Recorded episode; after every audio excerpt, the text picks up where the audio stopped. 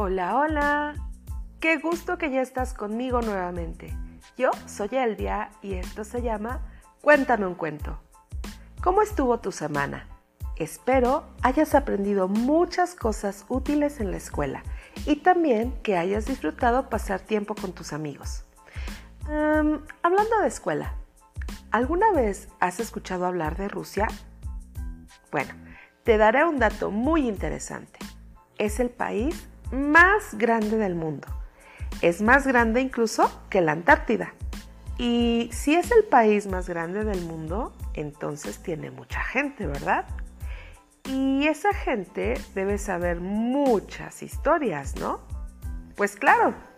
Y es por eso que hoy tengo para ti un cuento que viene desde ese lugar. Ya sabes qué hay que hacer. Entonces, ponte muy cómodo, cierra tus ojitos y deja volar tu imaginación porque ya comenzamos.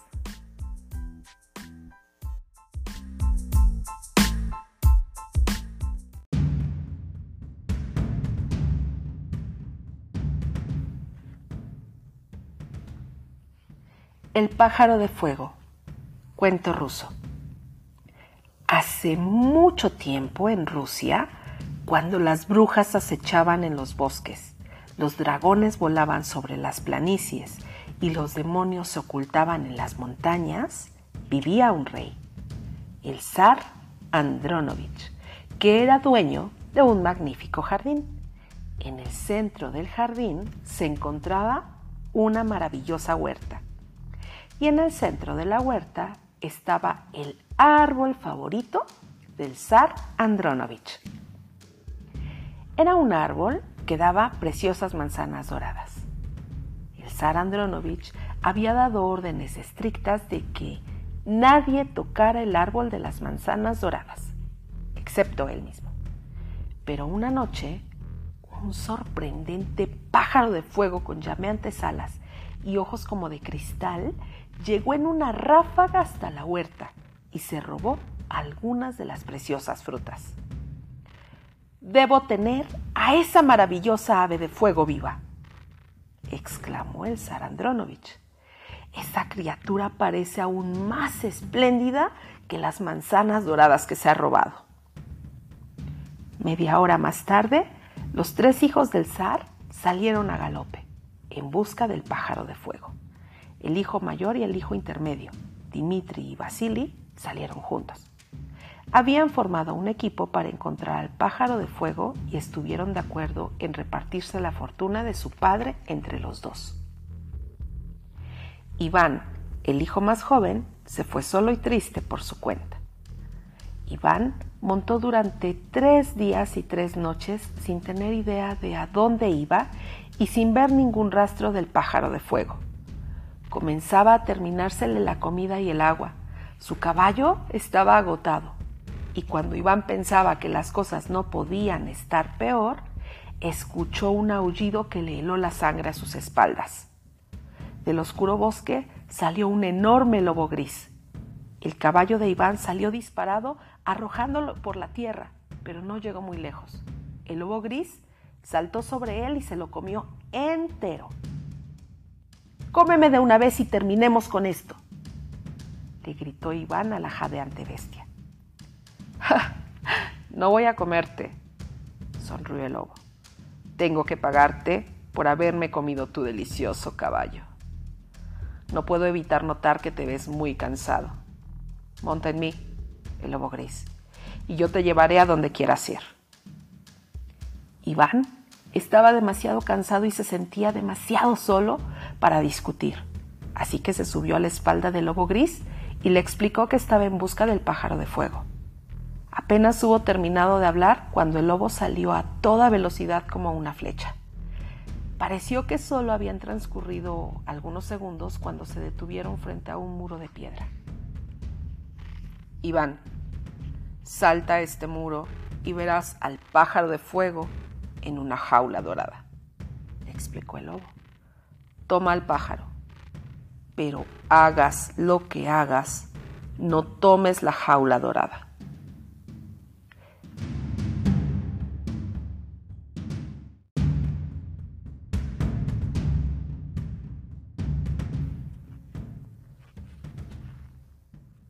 Temblando, Iván saltó sobre la pared y se encontró en un patio.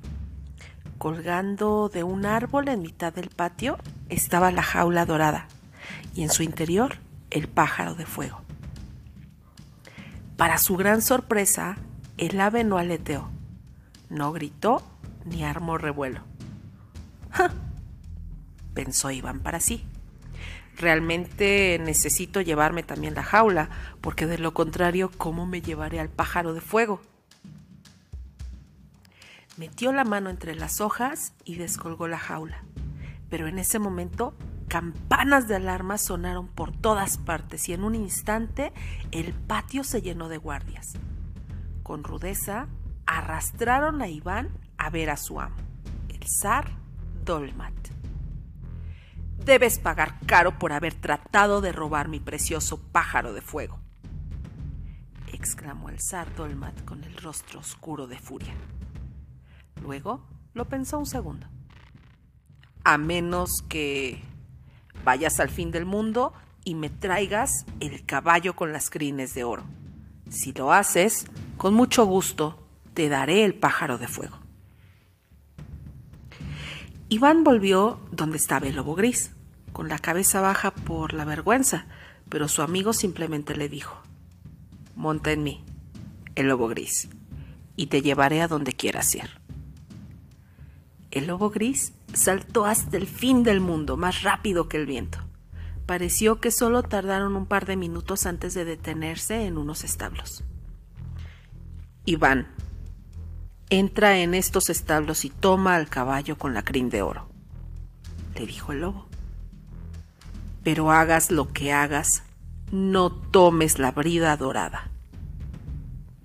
Con mucha precaución, Iván se acercó a los establos. Se acercó al caballo con las crines de oro y comenzó a sacarlo del establo. ¡Ja! pensó Iván para sí. Realmente también necesito la brida, o si no, ¿cómo voy a montar al caballo? En el momento en el que tomó la brida, un fuerte repiqueteo de campanas rompió el silencio y aparecieron soldados por todas partes y se llevaron a Iván a ver a su amo, el zar Afrón. Debes pagar caro por haber tratado de robar mi precioso caballo de las crines de oro, exclamó el zar Afrón, temblando de furia a menos que vayas al otro lado del mundo y me traigas a la hermosa Tasha para que sea mi novia. Y entonces, al hacerlo, con gusto te daré el caballo de las crines de oro.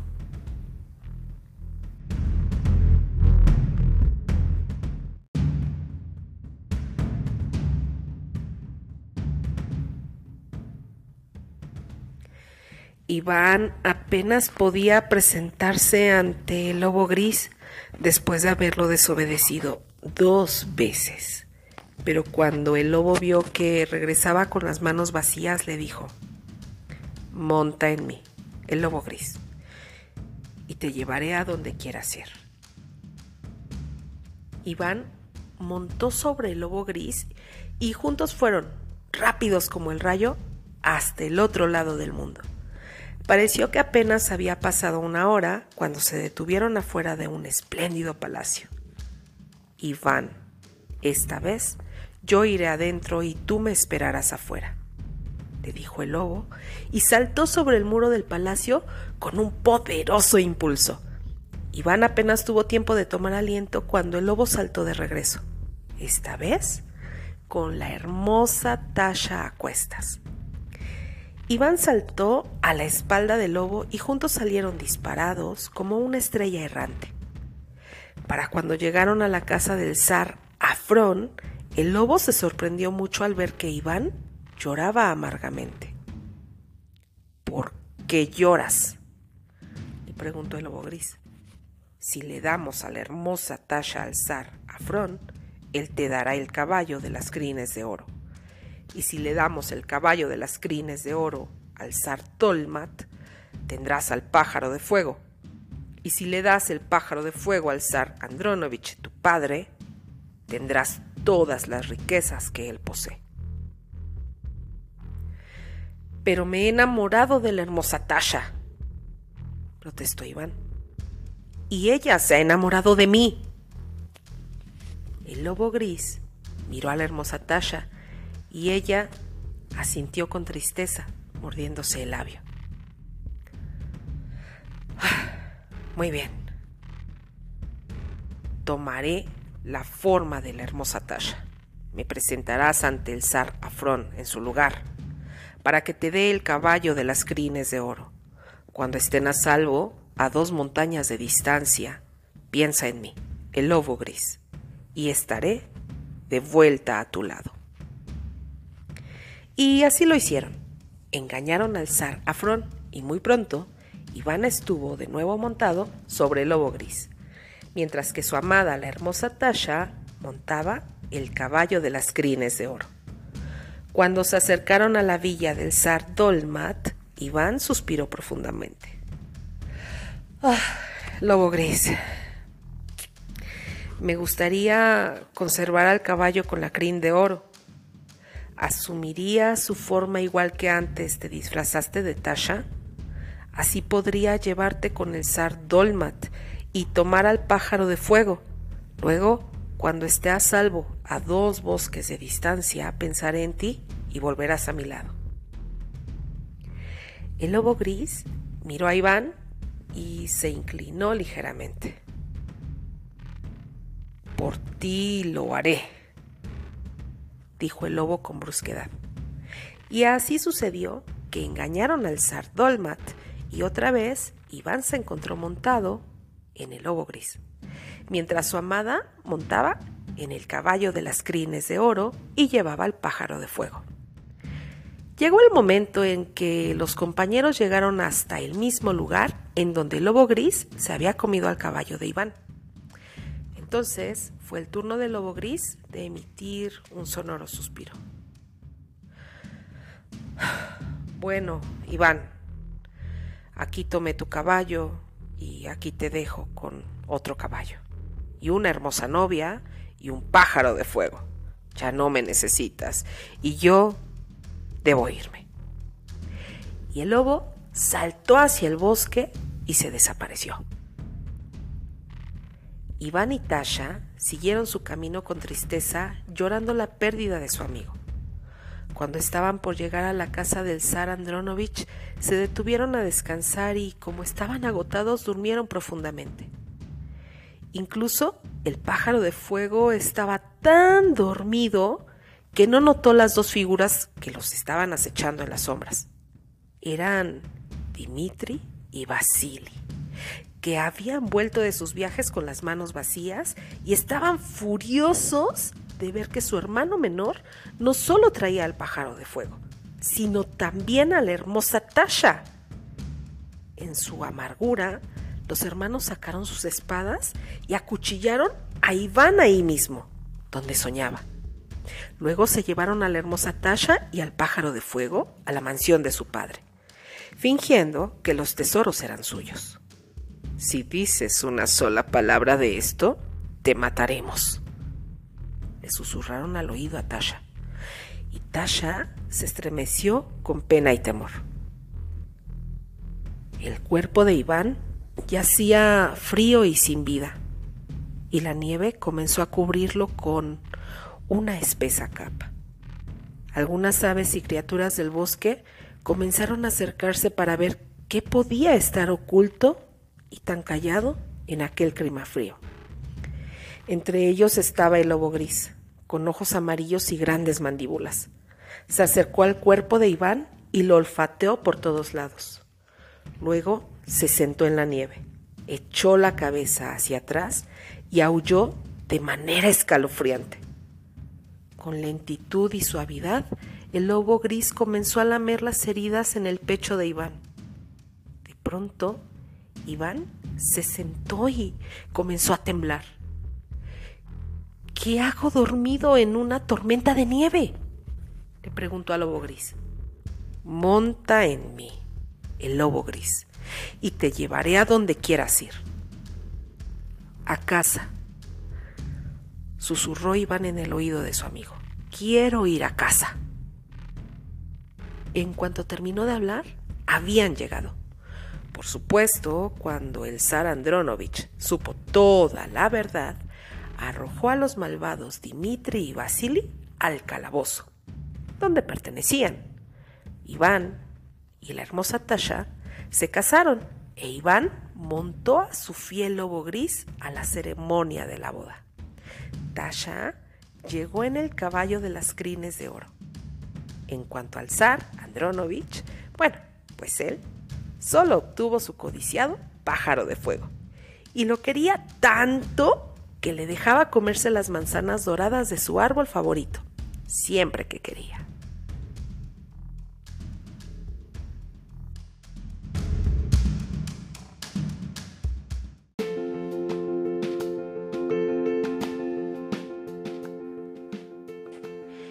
Bien? ¿Qué te ha parecido este cuento? Recuerda que ya puedes dejar comentarios en un espacio que se encuentra unos centímetros más abajo de la imagen del podcast o puedes enviarlos a mi correo electrónico elviacuéntameuncuento.com. Recuerda que se escribe todo con minúsculas y junto. Ahora te voy a dar dos datos curiosos de Rusia. Pon mucha atención. Número 1. En Occidente asociamos el silbido con el aburrimiento, la alegría o la distracción. Pero en Rusia está mal visto silbar y se le relaciona con la grosería y la mala educación. Incluso en algunos hogares rusos te piden que no lo hagas porque es de mala suerte y podrías perder todo tu dinero. Mmm, ¿qué tal, eh? Número 2. Festejan el año nuevo el 13 de enero. Sí, aunque los rusos festejan el año nuevo tradicional del calendario gregoriano, pero aún siguen celebrando también el año nuevo viejo. Ah, suena raro, ¿verdad? Bueno, esto es porque es el año nuevo del calendario juliano, que tiene dos semanas de diferencia respecto al anterior y se usaba en Rusia hasta 1918. No es una fiesta tan, valga la redundancia, festiva como la otra, pero se celebra igual por cuestiones nostálgicas. Y es otra excusa para estar de fiesta. ¿Qué tal, eh? Después de todo, los rusos y los mexicanos nos parecemos mucho en lo fiestero. Pretextos sobran. Lectulovers, la recomendación del libro de esta semana es El aroma de los libros, de la autora Desi Icardi publicado por la editorial Alianza de Novela. No te voy a contar más que un par de detalles de esta novela para dejarte ah, algo intrigado. La protagonista de esta novela tiene la capacidad, escucha muy bien, ¿eh? de leer con el olfato. Y su padre, quien es un notario implicado en negocios no muy claros, intentará utilizar este don que ella posee. Suena bastante interesante, ¿no crees? Bueno, pues entonces sal corriendo a tu librería favorita a comprar tu libro. Y ya después me platicas qué te pareció. Y ahora los saluditos, que en esta ocasión son para Leti Pablo y sus tres ositos, a quienes quiero agradecer por el hermoso termo que me obsequiaron la semana pasada. Me encantó, gracias, gracias, gracias. Está hermoso. Para mi muy querido amigo, el chef Francisco Sotelo, que me escucha mientras conduce en carretera. Rudo, solamente te pido un favor. No te me vayas a quedar dormido mientras manejas, ¿eh? Espero verte muy pronto por acá en Morelia y para los chicos de la secundaria 150 y su directora, la maestra Mari, que ya tienen, les voy a dar la noticia, su propio podcast de cuentos. ¿Qué tal, eh? Muchas felicidades chicos. Mari, muchas gracias por la invitación. Pronto nos vamos a, a conocer y bueno, pues algo muy bonito va a salir de esto. Les mando un abrazote. La frase de esta semana es, emborráchate de literatura, porque tu resaca será la cultura. Hemos llegado al final del podcast de esta semana. Si es la primera vez que me escuchas, te invito a suscribirte y activar la campanita para que te avise cuando hay nuevo episodio. Sígueme en Facebook y recuerda que los miércoles hay live en TikTok. Búscame como arroba Elvia Cuéntame un Cuento. Recuerda compartir el link del podcast para que llegue a más personas. Disfruté mucho estar contigo. Gracias por dejarme llegar ahí hasta donde estás. Muy pronto nos encontraremos tú y yo aquí para contarte otro cuento. Adiós.